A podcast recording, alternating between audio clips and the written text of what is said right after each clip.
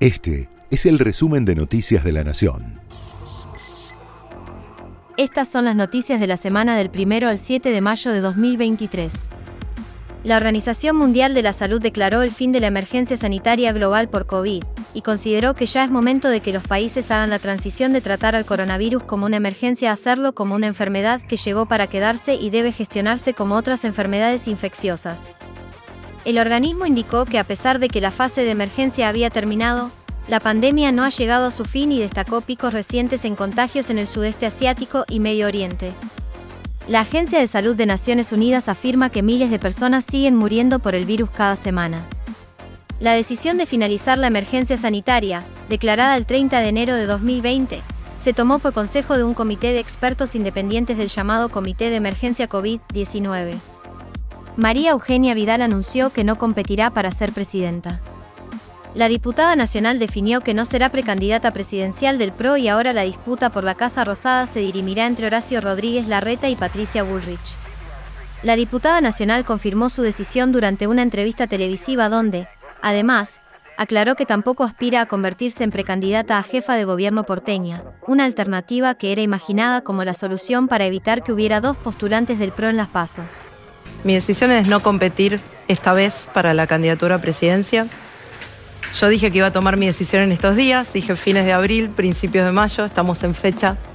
Y, bueno, después de haber recorrido todo el país durante más de un año y medio, fui encontrando lo esperanzador que tiene la Argentina, que es todo ese potencial, pero también mucha angustia, mucha tristeza por todo lo que nos pasa, ¿no? Por la inflación, por la inseguridad, por un gobierno que no da respuestas. Y también advertí cada vez más la grieta entre la política y la gente, ¿no? Y la necesidad de fortalecer la unidad de Juntos por el Cambio en cada lugar del país. Siento que este no es un momento donde las múltiples candidaturas ayuden.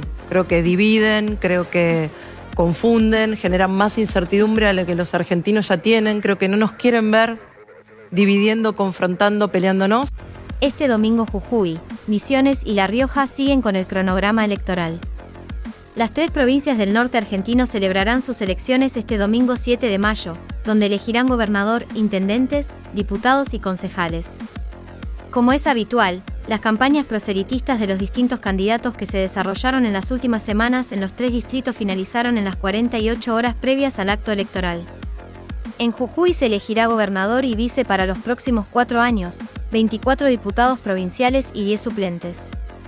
El actual gobernador, Gerardo Morales, no puede ser reelecto para un tercer mandato. Además, la provincia votará 48 convencionales constituyentes y 10 suplentes, 27 intendentes y autoridades municipales. La Rioja, en tanto, elegirá gobernador y vice, diputados provinciales en 11 departamentos, intendentes y concejales en todos los departamentos de la provincia. Además, votará 36 convencionales constituyentes para llevar adelante la reforma de su constitución provincial. Finalmente, en Misiones, el electorado irá a las urnas para elegir gobernador y vice, 20 diputados provinciales titulares, 7 diputados provinciales suplentes y 73 autoridades municipales. El gobierno apura la salida del nuevo billete de 2.000 pesos por la alta inflación. Estaba previsto que el billete anunciado por el Banco Central comenzara a circular a mediados de este año, pero podría llegar a la calle antes, teniendo en cuenta la demanda pública por tener papeles con mayor denominación. El organismo ya tiene la primera tanda de los billetes, que serán probados en los cajeros automáticos y podrían comenzar a circular a fines de este mes. El INDEC dio marcha atrás con el intento de demorar datos de inflación. El índice de precios al consumidor de abril se iba a publicar el viernes 12 de mayo, pero el organismo conducido por Marco Labaña anunció que lo cambiaba al lunes siguiente y puso como justificación la veda por las elecciones que se van a realizar el domingo 14 en Salta, Tucumán, La Pampa, Tierra del Fuego y San Juan. Tras las críticas de la oposición, el INDEC dio marcha atrás con el cambio. Esto dijo Gabriela Cerruti, vocera presidencial. Con respecto a lo del INDEC, fue una decisión que tomó el INDEC, entendiendo que de esa manera, que de otra manera estaría vedando, era un acto de, publicidad de algo de gobierno y por lo tanto estaba vedando, estaba eh, rompiendo la veda electoral porque hay muchas elecciones en, muchas provincias, pero teniendo en cuenta la repercusión negativa que esto recibió prontamente, el mismo titular del INDEC que había dispuesto esa medida decidió dar marcha atrás. Así que eso es todo lo que tenemos para decir del tema. Este sábado comienza el reinado de Carlos. En un fin de semana histórico para el Reino Unido, Carlos III será coronado en la abadía de Westminster para iniciar formalmente una nueva era en la monarquía británica. Gran parte de los ciudadanos verán por primera vez en sus vidas una coronación, ya que pasaron 70 años desde la última, en 1953. Con 74 años, el hijo mayor de Isabel II será el monarca más longevo en asumir. Durante la ceremonia, que concentrará las miradas del mundo desde las 7 de la Argentina, también será investida Camila Parker Bowles, su esposa, que pasará a tener el título de reina. Una semana turbulenta aceleró la salida de Lionel Messi del PSG. El capitán del seleccionado argentino había viajado a Arabia Saudita por un acuerdo comercial para promocionar a ese país como destino turístico, para el cual había solicitado permiso. Pero la caída de su equipo contra el Orient, el pasado fin de semana, llevó al director técnico a llamar a una sesión de entrenamiento adicional, a la que el rosarino no asistió, por estar afuera del país. Por eso el club parisino decidió suspenderlo por dos semanas no podrá asistir a los entrenamientos y no percibirá paga mientras dure la sanción. A raíz de esto, se conoció que Jorge Messi, padre y representante del Rosarino, habría comunicado hace un mes la no renovación del contrato de la Pulga, que finaliza en junio. Este viernes, el 10 argentino ofreció una disculpa a través de sus redes.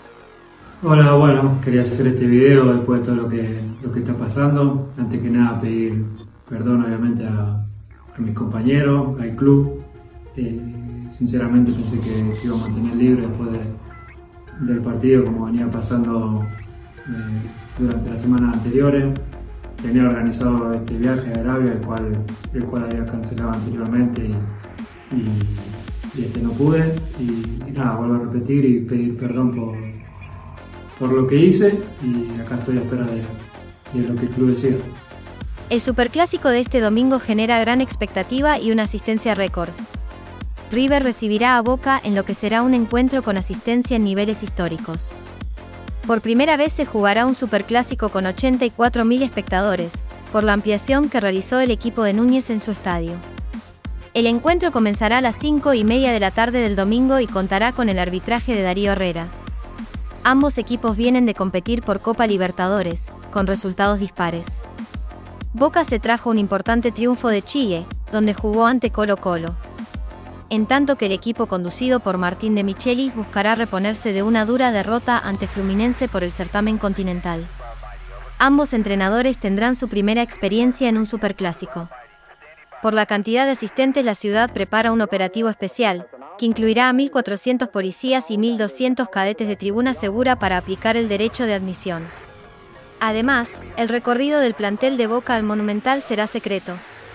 Esto anticipaba el ministro de Seguridad de la ciudad de Buenos Aires, Eugenio Bursaco. Mira, hay un operativo de 1.400 policías, más seguridad privada, armado en tres anillos de seguridad, donde van a ir pidiendo documentación, haciendo todos los, los controles biométricos para, para el ingreso de las personas y para evitar que entren aquellos que tienen inhibiciones para ingresar al estadio, eh, bien ordenados los lugares de entrada, ya en River venimos trabajando hace meses para hacerlo cada vez más fluido y la gente se va adaptando a este mecanismo. Lo que sí pedimos es que, como ha, mejorado mucho y demás, que no hagan, por ahí como hacen los últimos partidos, que saben que aunque lleguen en los últimos 15, 20 minutos entran. Este es un super clásico, hay que tratar de llegar temprano. Este fue el resumen de Noticias de la Nación.